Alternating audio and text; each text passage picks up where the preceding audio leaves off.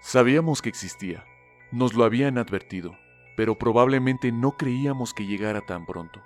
Vivimos en un permanente estado de miedo y de temor, miedo de nuestro pasado, de la enfermedad, el envejecimiento o la muerte, un miedo tan perturbador como una muerte en manos de un asesino. No miramos al miedo a la cara porque el miedo da miedo, porque desde pequeños nos enseñaron a aparentar que ese sentimiento no existe. Pero el miedo ignorado, el miedo en la oscuridad, a nuestra espalda, en el corazón del bosque a media madrugada se hace más amenazador, más impreciso y por tanto más grande. Bienvenidos a El Pentagrama Invertido.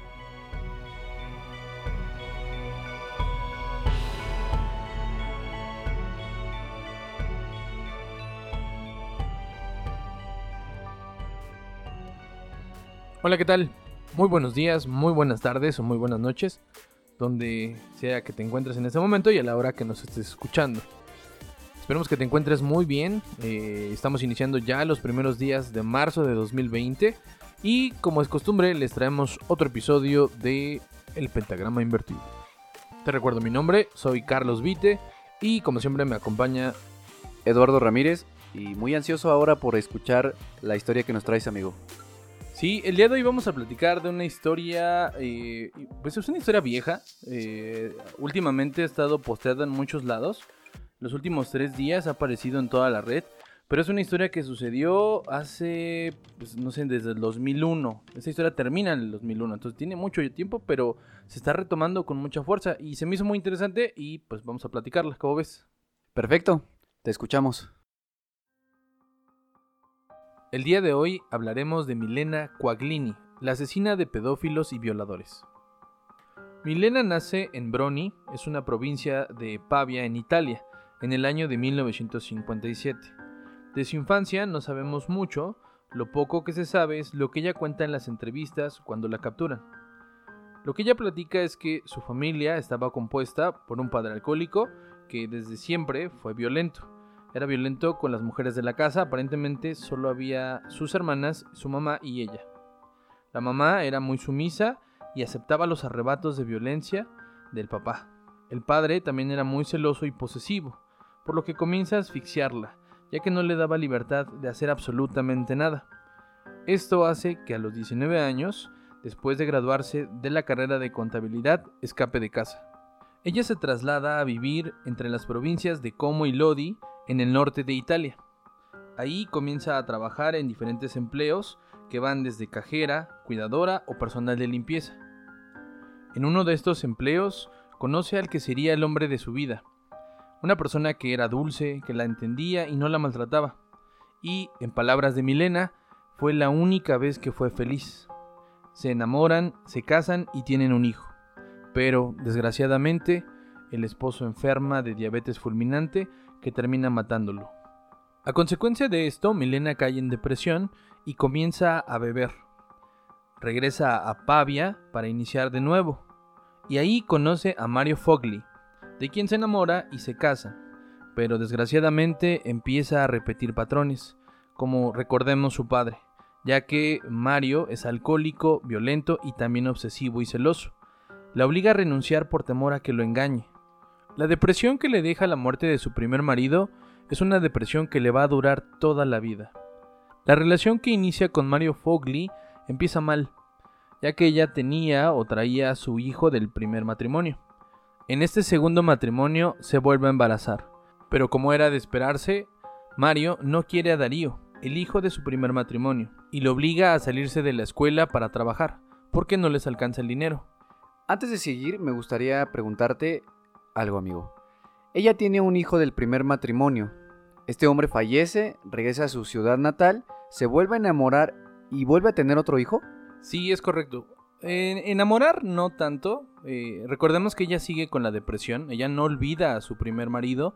Tal vez se refugia en esta persona y empieza a repetir o a seguir patrones. Porque ya encuentra a una persona que se parece mucho a su papá. Pero no solo eso. Eh, después de embarazarse de este primer hijo del segundo matrimonio, se vuelve a embarazar. Es decir, con el segundo matrimonio va a tener dos hijas. Perfecto, ahora sí ya me quedó más claro. Ok, la serie de violencia que empieza a sufrir, aunado a las deudas que tiene Mario, hacen que ella decida separarse. En 1995 se muda a Veneto. Ahí se instala en Padua y consigue trabajo de conserje. Empieza a conseguir varios trabajos pequeños y después del conserje consigue otro trabajo como cuidadora de un anciano. El nombre del anciano era Justo de la Poza, de 83 años. La situación tan precaria de Milena la obliga a pedirle prestado dinero a Justo, pero la situación se descontrola. Y después de unos meses, Justo la empieza a chantajear. Le dice que no hay problema, que no le pague el dinero, pero que le pague en especie. Y la intenta seducir. La situación se vuelve crítica cuando Justo intenta violarla. Ella se niega e inicia una lucha. Ella, en desesperación, lo golpea en la cabeza y él se desploma. Ella se da cuenta que la situación se volvió crítica y sale huyendo de la casa. Se pierde por unas horas y después con miedo regresa a encontrarlo todavía con vida, sobre un charco de sangre. Llena de culpa, llama a la ambulancia y les dice que lo encontró tirado. Las averiguaciones respaldan lo dicho. Aparentemente los peritos determinan que el golpe que tiene justo en la cabeza sí podría haber sido causado por una caída y nadie se da cuenta que ella ocasionó la muerte. Este es un momento clave porque ella era una persona que venía de una vida llena de violencia y la primera muerte que ella ocasiona desencadena a la bestia. ¿Y a causa de este golpe, el señor sí se murió? Sí, de hecho muere varios días después en el hospital. Tal vez si ella después de, darle el golpe eh, hubiera llamado a emergencias, el señor se hubiera salvado. Pero recordemos que ella sale mucho tiempo, tal vez pensando en escapar, tal vez pensando qué es lo que iba a hacer. Entonces esas horas son críticas para Justo y cuando regresa desgraciadamente pues el golpe y él ya perdió mucha sangre. Entonces el golpe sí es mortal, pero más que nada es por el tiempo. Después de su primer asesinato, con mucha culpa y miedo regresa con su segundo marido, Mario Fogli. Si a mí me preguntas, en mi opinión, no creo que haya sido asesinato. Más bien creo que fue en defensa propia. Sí, yo también creo lo mismo, pero en términos prácticos es un asesinato en defensa propia. Bien, pues regresa con Mario Fogli y con sus dos hijas, en ese momento tenían 4 y 7 años. Tal vez eh, con la intención de recuperar a su familia, pero aunado a que ella sigue bebiendo y ahora no solo beber se droga, porque empieza a mezclar los antidepresivos con el alcohol, la situación con la familia no mejora y al contrario, empieza a empeorar. Y el 2 de agosto de 1988 sucede el segundo asesinato. Mario continuaba siendo una persona violenta y en uno de esos arranques estalla en furia y empiezan a pelear. Comienza a golpearla y ella no hace absolutamente nada. Trata de mantenerse serena. En la noche lleva a dormir a las niñas y espera a que él se duerma. Cuando ella se da cuenta o se asegura de que él está dormido, lo ataca, pero él es más fuerte. Empieza la pelea. Ella toma un joyero y comienza a golpearlo en la cabeza. Él se desploma. Milena no está segura si Mario está muerto, por lo que arranca las cuerdas de las persianas y lo asfixia para asegurar que esté muerto. Ella platica que con toda tranquilidad limpia el cuarto, limpia la escena Toma unas sábanas y lo enrolla en las sábanas. Lo saca al balcón y se queda despierta toda la noche pensando en qué es lo que va a hacer. Al día siguiente, cuando sus niñas despiertan, les comenta que papá fue a trabajar y que regresará más tarde. Pero al parecer la culpa no puede más, no puede más con esta culpa, y a las 4 de la tarde habla a la policía para confesar su crimen.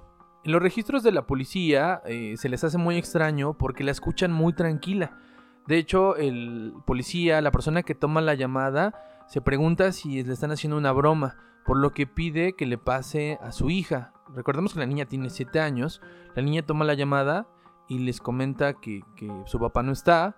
El policía se hace pasar por amigo de su papá y consigue eh, que la niña le dé la dirección, por lo que llegan a la casa y efectivamente en el balcón se encuentra el cuerpo de Mario.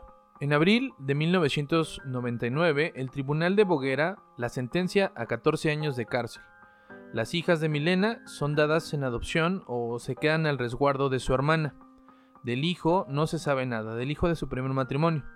La defensa de Milena pide que se le trate el caso como de una enfermedad mental. Y se le reduce la, bueno, la sentencia de los 14 años a 6 años y 8 meses. Pero extrañamente la sentencia la va a llevar en arresto domiciliario.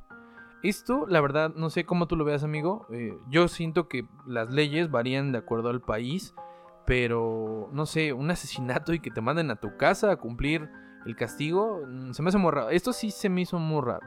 No sé qué vaya a pasar después, no sé si haya más asesinatos, pero estoy seguro que parte de la culpa fue de la sentencia. Es decir, no dejas a un asesino libre y que siga haciendo más daño a la demás gente. Es correcto. De hecho, te adelantaste un poquito porque sí hay otra muerte y sí es consecuencia de haberla dejado libre.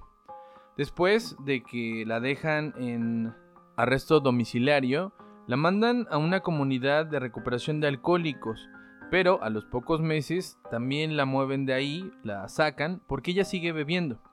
La mandan a una nueva comunidad donde conoce a un excabinero llamado Salvatore, que le da asilo, pero según Milena, de nuevo intenta violarla. Y digo según porque de esto sí no existe ningún registro, es algo que ella platica. Ella caía muchas veces en situaciones donde era vulnerable ante hombres que la maltrataban. De esto son solo palabras de ella. No sabemos si para reducir la sentencia o, para que la gente sintiera lástima por ella empieza a contar estas situaciones. Resulta que después de que la intenta violar, ella escapa. No, no se consuma esta violación, ella escapa y en los periódicos empieza a buscar un alojamiento y encuentra un, un anuncio de una persona que solicita una compañera. Esto hace años se estilaba en el periódico. Uno podía poner en el periódico un anuncio de que hombre solo, hombre soltero, busca a persona de tantos años. Esto ya no sucede, ahora están las redes sociales, pero en ese entonces sí se ocupaba bastante. La cita textual del periódico o el anuncio que Milena ve, se los leeremos a continuación. Espera, antes que continúes, es muy extraño lo que nos estás platicando. Este, no me imagino ver en el periódico los hombres este, que estén buscando pareja. Digo, en redes sociales, como lo comentas, se ve que el Estado aparece soltero, pero no se pone así de estoy buscando a alguien. Sí, de hecho yo sí recuerdo haberlo visto hace muchos años. Yo era un niño, pero en el periódico que de repente los tíos dejaban en la casa, este, podías leer este tipo de citas. Ok, el anuncio decía así: hombre de 53 años, separado, eh, guapo, atractivo, busca una mujer para la amistad y la convivencia. Este hombre se llamaba Angelo Porello. Tenía muy poco de haber salido de prisión. Había pasado los últimos seis años en la cárcel por violencia sexual contra su esposa e hijas. Es decir, era un pedófilo. Milena no tenía idea y comienzan a salir. El 6 de octubre de 1999, la hija de Porello denuncia su desaparición. La noche anterior, Milena había sido detenida en el auto de Porelo y había sido acusada de incumplir el arresto domiciliario. Es decir, el 5 de octubre, cuando detienen a Milena, Ángelo Porelo ya estaba muerto. Por la tarde del 5 de octubre, Porelo le pide a Milena que se vista de manera provocativa para él. Ella se niega y él la viola dos veces. La golpea. La intenta violar una tercera vez, pero Milena logra mantenerse en calma. Lo convence de que descansen un rato y tomen un café. Él acepta y ella le trae una taza de café humeante. Él la toma y a los minutos se desploma. Ella había puesto en su taza más de 20 pastillas de un potente somnífero. Después de que por él lo pierde el conocimiento, Milena lo levanta y lo mete a la tina llena de agua. Comenzamos a ver un patrón porque después de que lo mete y lo deja ahogándose, sale de la casa y toma su carro. Es cuando la arrestan. Para el momento en que ella la arrestan, él ya estaba muerto. Ella regresa a la casa, saca el cuerpo cuando se percata que ya está muerto y en el jardín espera en la noche para aventarlo a una composta. La composta es donde tienes muchas hojas y desperdicio orgánico para poder nutrir la tierra y sembrar nuevas plantas. Ahí lo deja y regresa a la cárcel.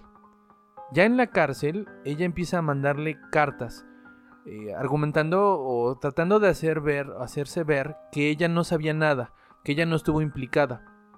15 días después encuentran el cuerpo agusanado en la casa, después de estarlo buscando, y encuentran muchas pruebas de ADN, encuentran la lucha y encuentran las pastillas que había usado Milena. En la prisión ella se encuentra por evadir el arresto domiciliario. Ella trata de defenderse, pero todas las pruebas dan a entender que ella lo asesinó. Se hace un nuevo informe psiquiátrico donde resulta que Milena es psicópata con trastornos histéricos, pero en el momento del asesinato estaba consciente de lo que hacía. Ya no puede argumentar locura. Ella estaba cumpliendo una sentencia previa de 6 años y 8 meses por el asesinato de su exmarido, 20 meses por el asesinato del ancianito al que cuidaba, y sabía que estos nuevos cargos no la librarían de al menos una cadena perpetua. Milena se da cuenta que no puede escapar a su destino, y no resistiría la idea de una vida en prisión. La trágica historia de violencia y violencia cometida por Milena Quaglini termina en prisión la noche del 16 de octubre de 2001, cuando después de una ronda de control por parte del guardia, ella decide ponerle fin a su vida. La encuentran ahorcada en la siguiente ronda de control, aún viva, pero con el ritmo cardíaco demasiado lento para poder sobrevivir. Ella solo deja una nota póstuma que dice, no lo soporté más, perdóname mamá. Y aquí termina la historia de Milena Quaglini, una historia que nunca debió pasar y que no debemos olvidar.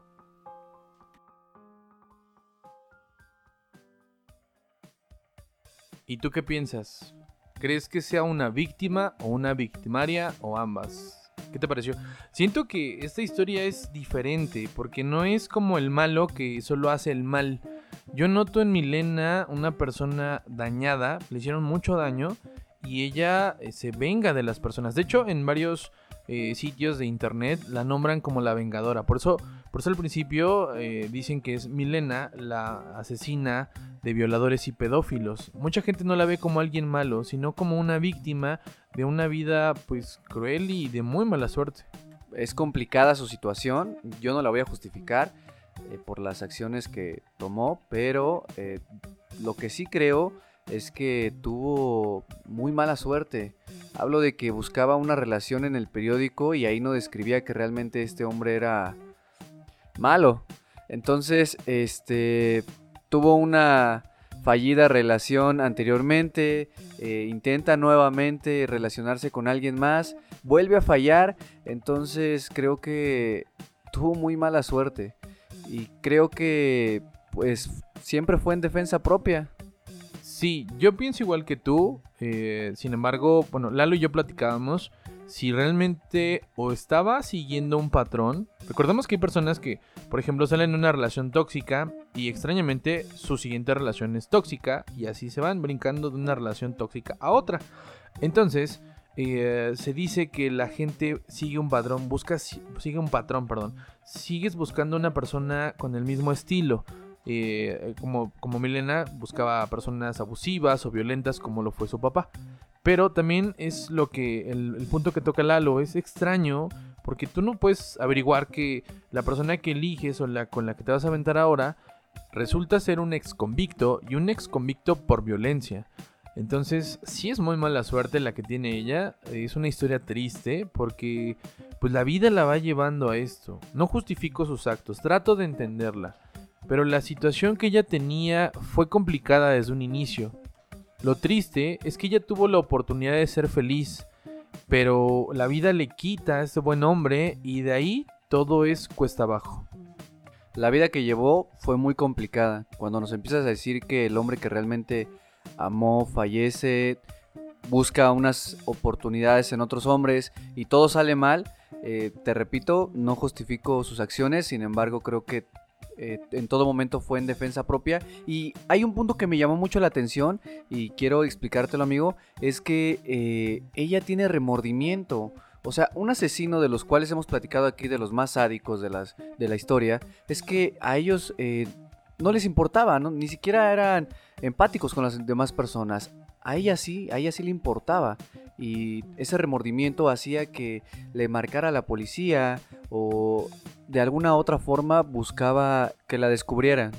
Es correcto. De hecho, después de cada asesinato, ella se ve un patrón. Ella, si te das cuenta, se aleja.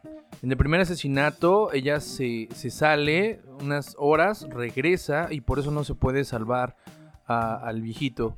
Después, en el segundo asesinato, ella se queda toda la noche despierta. Ahí yo tal vez imagino, le imagino ella pensando las consecuencias, sintiéndose culpable, arrepintiéndose, sintiéndose aliviada de quitarse esa violencia, porque recordemos que estaba defendiendo.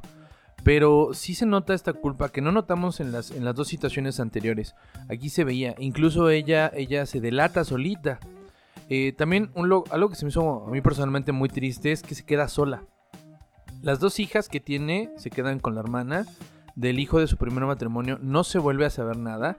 Y esto sí no te lo platiqué. Pero eh, cuando eh, mata a su ex marido, al, segundo, al, su segundo asesinato, ella busca a su familia y su mamá la rechaza. Entonces, tal vez la nota póstuma es por esa situación. Ella se siente apenada, pero solo hay una pena hacia su mamá, al daño que le causó. Tal vez ella se sentía identificada con el daño que recibió su mamá por parte de su papá y el daño que recibió ella por parte de sus parejas y con la única que sentía empatía y, vergüenza era con su mamá. Y que al final también le dedica su última carta o sea, lo que me estás diciendo creo que ahora sí ya tiene más eh, lógica. Yo decía, el por qué había escrito esa carta. O sea, creo que lo más obvio era que le hubiera escrito a sus hijas, pero no, lo hizo a su mamá. Es muy importante, eh, digo, tú me mencionas que es muy triste que se haya quedado sola, pero a mí me pareció que fue lo más correcto porque híjole, es bien complicada cuando suceden estas cosas y siempre hay niños involucrados. Entonces, este, no digo que qué bueno que se haya quedado sola, sin embargo, si los niños estuvieron en un mejor lugar, creo que eso fue lo mejor que les pudo haber pasado. Sí, en ese sentido tienes razón. Eh, yo me refiero a que tal vez hay veces que pues estás sacado de onda, tienes frustraciones y tus hijos son los que te jalan, te estás yendo al lado oscuro y te, te jalan, te, te bajan a la realidad. Pero también muchos otros casos donde pues la persona ya está mal y los hijos tienen el daño o reciben el daño colateral de todas las malas decisiones que toma uno como padre. Pero bueno, yo creo que se pudo o se, se pudo ayudar más a Milena, tal vez por eh, el tiempo en el que se llevó esta situación o en el que pasó esta historia es diferente. Actualmente hay muchas asociaciones que apoyan a personas que sufren violencia y tal vez si Milena hubiera existido o hubiera estado, hubiera vivido en esta época, tal vez alguna asociación la hubiera podido haber ayudado. Desgraciadamente sufrió mucha violencia y nadie hizo nada por ella. Y bueno, hasta aquí la historia. Esperamos les haya gustado y les recordamos que en el canal de YouTube van a poder ver algunas imágenes del caso y también nos gustaría mucho que nos dejaran los comentarios de algunas historias que ustedes nos sugirieran para que nosotros platicáramos aquí en el pentagrama invertido. De nuevo le reiteramos nuestro agradecimiento por la descarga de este nuevo episodio. Te deseamos muy buen día, muy buena tarde o muy buena noche donde quiera que te encuentres. Y si vas a algún lugar que llegues con bien, te recordamos que nos puedes encontrar en todas las redes sociales como el pentagrama invertido. Se despide de ti Juan Carlos Vite y Eduardo Ramírez.